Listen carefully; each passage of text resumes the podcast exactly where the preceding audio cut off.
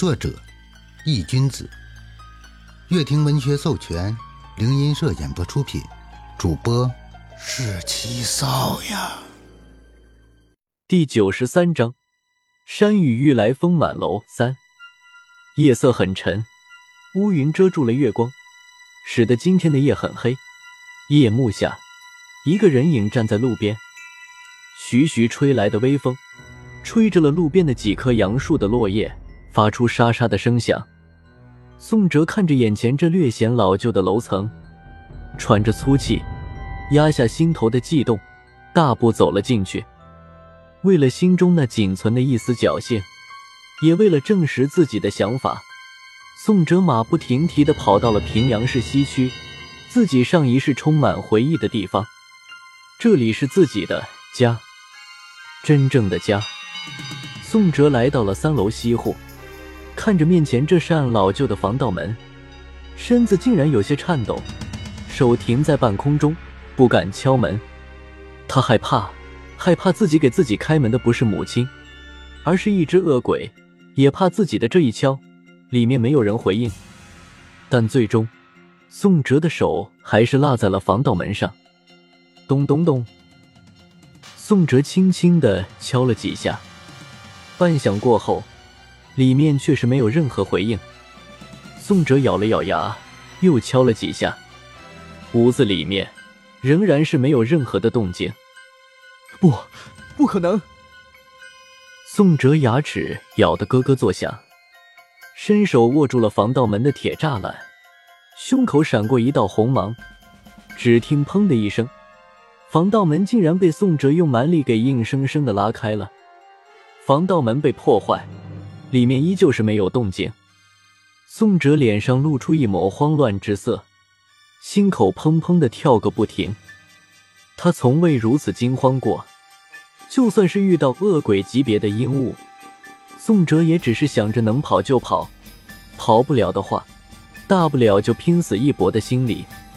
而面对母亲的生死未卜，宋哲慌了，心里特别的难受。千万不要有事啊！宋哲心里暗暗想着。宋哲走进了屋子，屋子里很整洁，地面上甚至没有一点灰尘。母亲是个爱干净的人，任何时候她都是将事情做得有条有理、整条有序。看着这熟悉又陌生的场景，宋哲屏住了呼吸，大气都不敢出，小心翼翼地来到母亲的房门前，轻轻地打开了房门。房间里空荡荡的，床上的被褥平整的铺在床上，但是却空无一人。宋哲心里咯噔一下，快步来到了自己以前住的房间，将其打开。房间里和自己离开的时候一模一样，很整洁，甚至连个蜘蛛网都看不见。宋哲知道这是母亲打理的，他还像以前一样，默默的整理着这个家。宋哲深吸了一口气，努力的让自己的心情平复下来。宋哲不傻，这个时间段家里没人，肯定不是母亲睡不着独自跑出去遛弯了，而是真的出事了。宋哲来到客厅的沙发上，一头栽在了上面。熟悉的场景，熟悉的味道，熟悉的房间里，却有一个格格不入的人。一个本该死掉的人，宋哲将头深深的埋在沙发的缝隙之中，喘着粗气，周身阴冷的气息不断攀升。宋哲抬起头，眼底泛着血丝。不管你是谁，敢动我的命，我就要你的命。这时，茶几上的一张纸条映入宋哲的视线内，宋哲将其拿过来，目光看了过去。宋哲。我就知道你会来，所以我为你准备了一份小礼物，不成敬意，还请收下。礼物在桌子下面哦。宋哲看完后，冷着脸将这张纸条揉成了一团废纸，弯下身子向着茶几下面看了过去。果然，只见茶几下有一个脸盆大小的铁质盒子，静静的躺在那里。宋哲将其拿了出来，没有着急打开。而是拿在手上晃了晃，随着盒子的晃动，盒子里面发出当当的硬物撞击声。宋哲皱了皱眉，小心翼翼地将盒子打开了一个角，看了一眼。由于没有光线，盒子里有些暗，宋哲有些看不清，只是隐约看见里面有一个巴掌大小的东西，还在微微发着亮光。宋哲将盖子完全打开以后，眼前的一幕让他呆愣住了。盒子里面赫然躺着一只手，一只断手。而那散发着亮光的东西，正是断手的手指上面戴着的一个戒指。这是母亲的手，因为在断手的手背上有着一个指甲盖大小的黑色胎记，而母亲的手上也有着一个这样的胎记。宋哲看着眼前的断手，脸色有些发白，嘴唇打着哆嗦，他不敢相信，不敢相信眼前的这个断手是母亲的。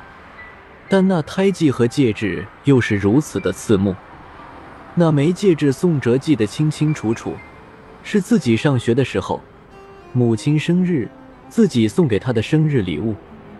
那是自己亲手给母亲戴上的。宋哲将盒子里的断手拿了出来，捧在手上，盒子落在地上，发出咣当一声巨响，在这安静的连一根针掉在地上都听得见的环境里，显得很是刺耳。宋哲身子都在剧烈的颤抖，使劲的吞咽着口水。他发现断手的切口处还有着未干的血迹，这说明了这是不久前的事情。宋哲懊悔不已，如果自己再来快一点的话，是不是就不会发生这事了？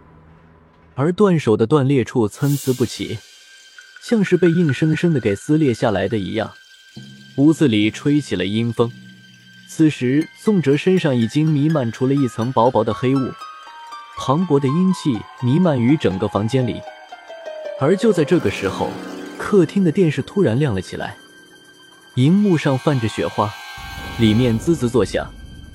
宋哲漆黑一片的眸子看向了电视，半晌，电视恢复了正常，荧幕里面出现了一个男人，一头短寸。身穿一身军绿色的大衣，冷峻的脸上布满了阴沉之色。他那沙哑的声音从银幕里传了出来：“宋哲，你是否喜欢我为你准备的礼物？虽然这个礼物并不贵重，但我想你应该会喜欢的。毕竟这可是许红的。”砰！男人话未说完，电视已经爆裂，冒着阵阵黑烟。